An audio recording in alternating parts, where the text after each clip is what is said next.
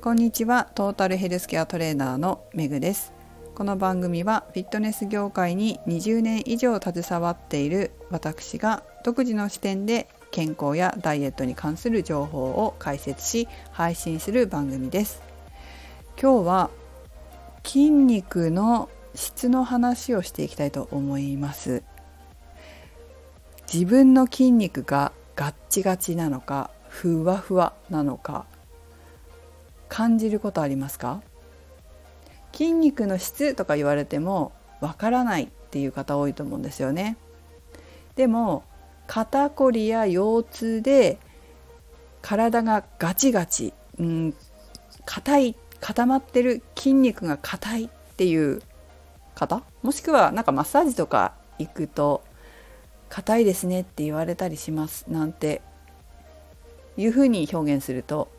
あ自分のことかな？自分もそうかもなって自分事として捉えていただけることもあるんじゃないかなと思いますがいかがでしょうか？筋肉の質っていう言葉にするとなんとなくこう自分とは関係なさそうなステージが上な人の話みたいに聞こえてしまうかもしれないですけど肩こりとか腰痛って言われると、まあ、それから柔軟性っていうのもありますかね。なんか体が硬いとか柔らかいとかそういうのを感じる時ってあるんじゃないかと思います筋肉の質がなんとなく自分ごととして捉えていただけましたでしょうか？私はこの仕事を本当に20年以上やってますけど、まあ、20年以上やってくるとこうだんだんマニアックになってくるところもあるなって感じますが特にパーソナルトレーナーという仕事を始めてから人にストレッチをするんですよね。ストレッチしてもらったことありますか、まあ、最近いろんなとこにストレッチのペアストレッチパートナーストレッチのお店ありますけどああいうところでやってもらったことがあるっていう方もいらっしゃると思いますが私もやるんですよ。トレーニングが終わった後にやるんですけど触るじゃないですかお客様のね生徒さんの体を触るとコンスタントにこう来てくださってる方っていうのはだんだん体のその筋肉の動きというか柔らかさっていうのは変わってくるんですよ。で最初はガチガチで肩こりとか腰痛とかもあったのにだんだんなくなってくるとそれと比例するように筋肉がすごい柔らかくなるんですよ。もうふわふわっていうイメージ本当ねふわふわなんですよ。でふわふわだから筋力がないかっていうとそうじゃないんですよ。ふわふわでもちゃんと筋トレはできるんです筋トレできるっていうかちゃんと筋力を発揮できるんですよなので柔らかいんだけど普段はすごいふわふわなんだけどここぞっていう力を入れる時にはギュッと力を入れられて重い重さを上げられるっていう体になるとほんと筋肉の質が高いって感じですね。それが私の結構こうトレーナーをしていて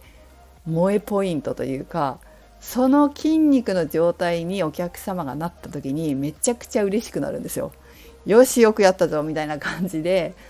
嬉しくなるんですね。でこれって本当年齢とか関係なくて何歳からでもこういう体作れるです。でそれがこう多分まあいろんな人いるからいろんな運動メニューを作るんですけど私もね。で本当に人によってその運動の何て言ったらいいのかな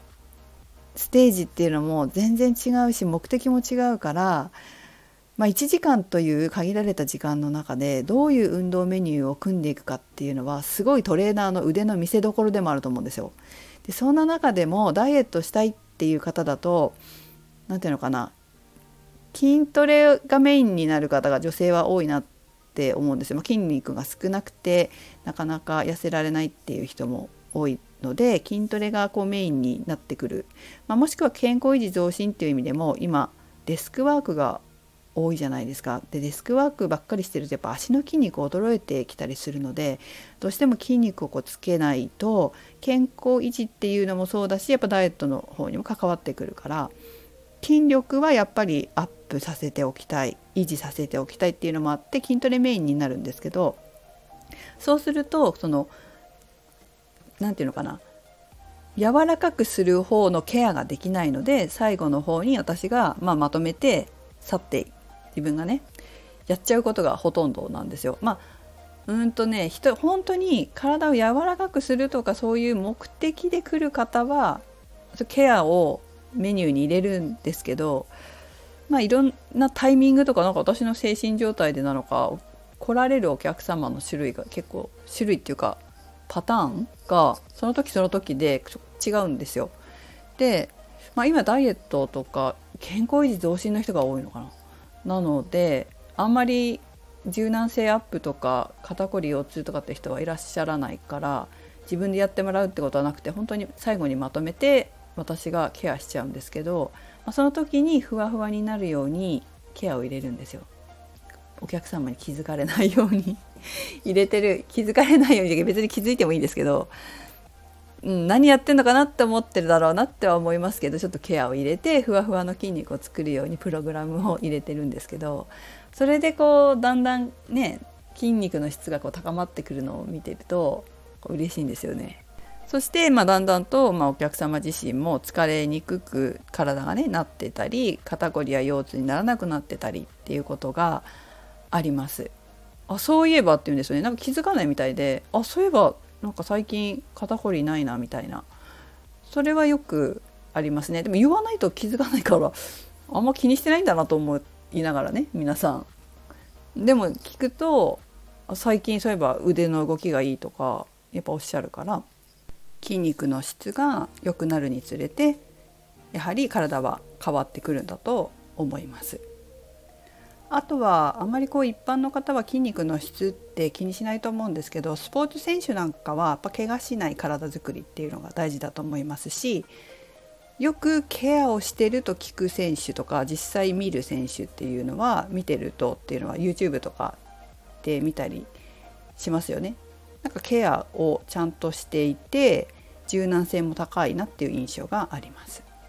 スポーツ選手じゃないけど私たちはでもそこまでいかないとしても疲れにくい体だったり凝りや痛みが少ない体っていうのはやっぱ大切なんじゃないでしょうかね。じゃあどうやってそういう良質の筋肉を作るかというとこれ誰でもできる誰でもできることがあるんですよ。それは動くことです。本当に本当にこれよく聞いてほしいんですけどじっとしてることは体にとって良くないんですよ。例えば私たちのような専門家が一緒に運動するとしますよね。で毎日一緒にやるぐらいの人だったら多分普段も動いてると思うんですけど、まあ、人によって感覚って違うと思うんです運動する感覚って2日に1回運動する人もいれば3日に1回する人もいれば1週間に1回っていう人もいると思うんですけど私がこうトレーニングしててさせていただいてて思うのはそのトレーニングとトレーニングの間にその方がどういう生活してるかによって体の変わり方って違う。つまりじゃあトレーニング一緒にしました1時間しました。残りの23時間何してますか？でそれが何日続きますか？っていうところでトレーニングとトレーニングの間の期間じっとしてる方の場合はやっぱり体が変わるの遅いんですよね。逆にその間トレーニングとトレーニングの間に自分でも体を動かしてたまあそれは運動じゃなくてもいいんですよ家事だったり例えば今まで車で行ってたところをなるべく歩くようにしたとかじっとしてたのをやめて少しこう散歩を入れるようにしたとかそういうことで全然構わないんですけどそれだけで体って変わるんですよ。次のトレーニングの時に必ず変化が見えるんですよ。でもやらなかったりじっとしてる期間がやっぱ増えたりすると本当に体ってそのまま出るんです。でも動いてると体はやっぱりほぐれてるというか筋肉動かすと体ってやっぱ柔らかくなってくるので正しい動きはもちろん大事で間違った動きっていうか体を痛めるような動きっていうのはダメなんだけどこう動かしてる時に余計にこう体を疲れさせたりするような動かし方っていうのもあるからそれはまあないとして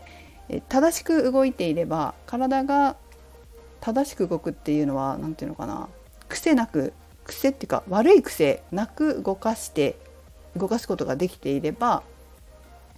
柔らかくどんどんなってきます。だから最初ねその体の悪い癖は取らなきゃいけないっていうこともあるんですよ。肩こりになっちゃうような体の癖や腰痛になっちゃうような体の癖は取ってっていうことももちろん前提であるんだけれども全然動かないよりは動いてる人の方が普段からねやっぱ筋肉の質は良くなりやすい高くなりやすいっていうのが私が今まで経験してきたことです。やっぱり体は動くようにできてるっていうことは私は間違いないんじゃないかなっていうふうに思いますね。まあ、そのエビデンスはこれからきっとね科学者の方たちが見つけてくださるのかもしれないけれども私はやっぱトレーナーとトレーナーという仕事をしていて本当にこうお客様を見ているとすごくわかるんですよ。もう明らかに出るので体にちょっとしたこととかがわかるので、えー、とにかく皆さんもじっとしてないっていうことがすごく大事です。筋肉の質を高めたいのであればまずはじっとしていないこといすぎないこと。せめて30分に1回は立ち上がりましょう、まあ、1時間に1回多めに見ても1時間に1回は必ず立ち上がって動きましょう。できたら30分に1回。それだけでも違うと思います。筋肉も維持できますしね。でできるのであれば運動はした方がいいしその時に体を動かす動かし方体の筋肉の質を高められるような体の動かし方っていうのも気になる方は教わった方がいいと思います。ということでえぜひ皆さんも筋肉の質を高めて疲れにくい体元気でいられる体を作ってください。それではめぐでした。